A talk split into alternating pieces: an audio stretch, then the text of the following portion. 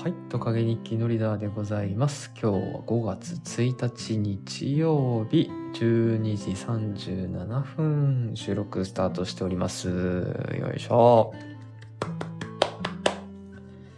今日はですね、樋口塾1日恒例の読書感想会を撮りたいと思います。はい。今日の、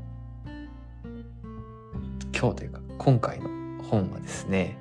はい、出ました。世界史を俯瞰して思い込みから自分を解放する歴史思考。著者は深井龍之介さんでございます。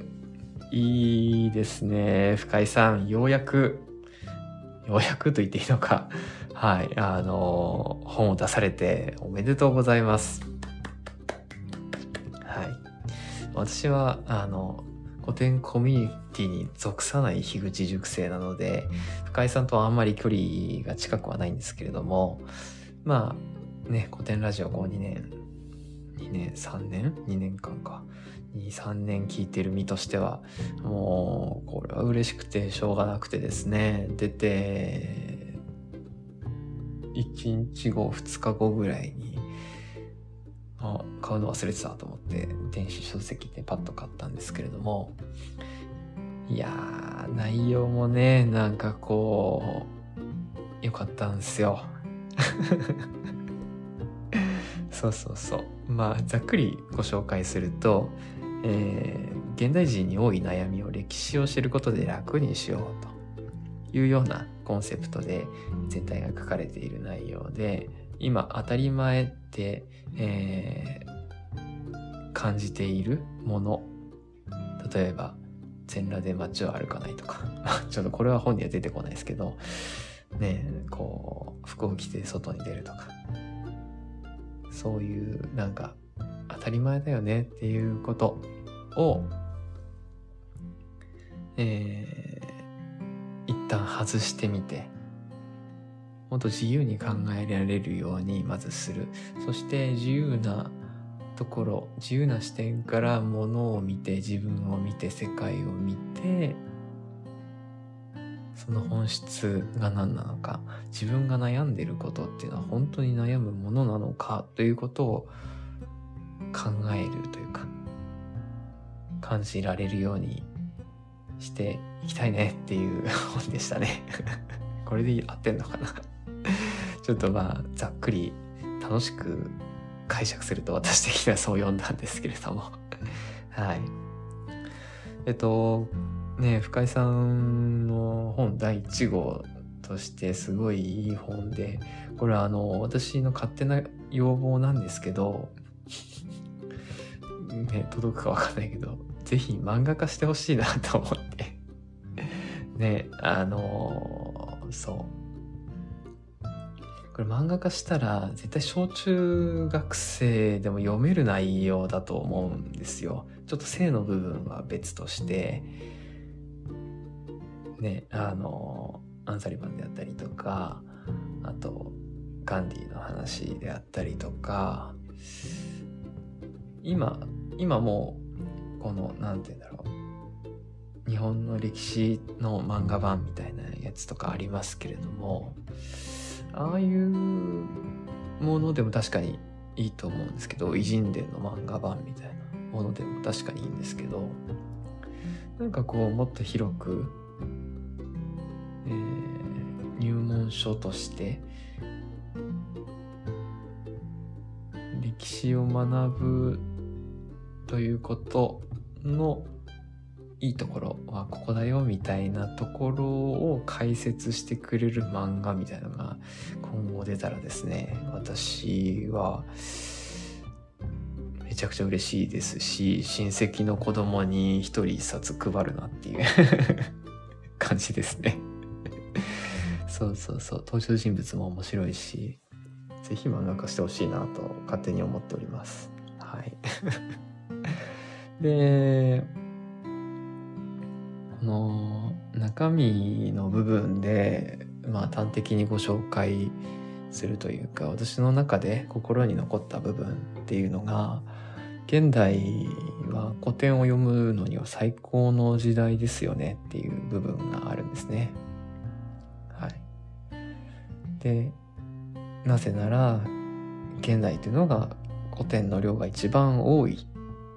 時代だからそれってすごくないっていうような話の展開がされてるんですけれども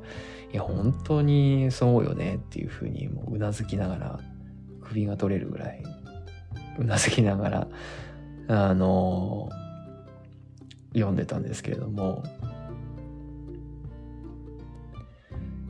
実際そうっすよね。ね。まあ偉大なものがこう失われた時代っていうのもあると思うんですけども。それでも今そのアクセスできる古典の量としてはインターネットの力もあってもう絶大に広がったと思うんですよ。でその何て言うんだろう。利益というか。古典にアクセスできる力を持った我々が享受できる利益っていうのはすごい本当は幅広い奥深いものがあるんだろうなと思って実際私は今現状あまり古典に触れてはいないんですけども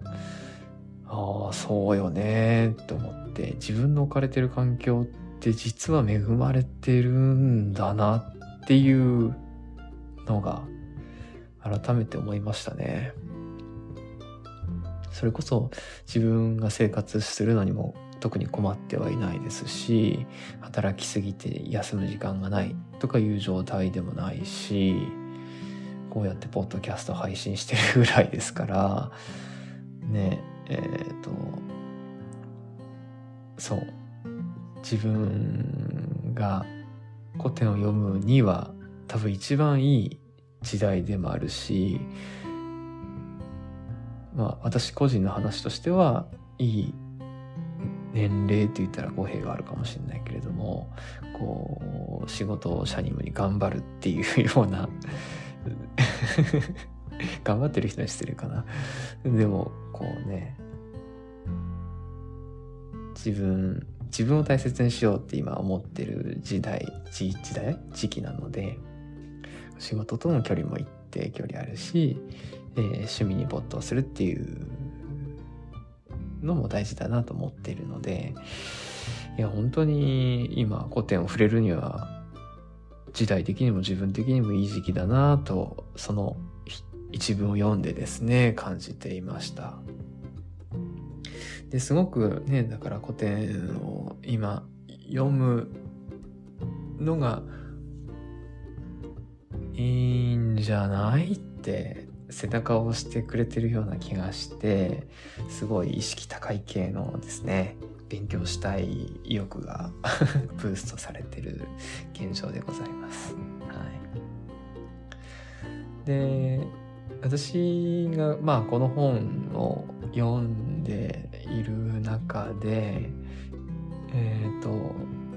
あの挿絵の部分でですね深井さん、ヤンヤンさん、樋口さん、ムロさん、室越さんの、あの、なんて言うんでしょう、挿絵が、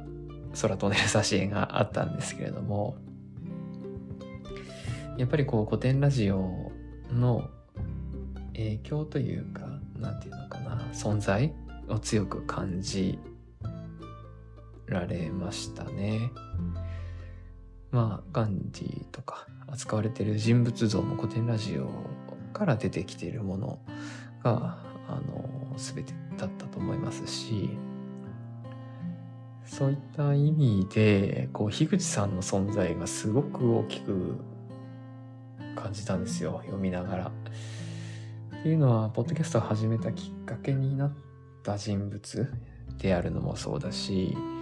こう人気コンテンツに至るまでに編集であったり収録環境であったりこう番組の構成というかねこう なんか言っちゃいけないことも収録では喋っていてそれをカットしてるっていうような話もありましたけどえっとそういった何て言うんだろう。番組の制作側の偉大さというか。ね。樋口さんとしてはこ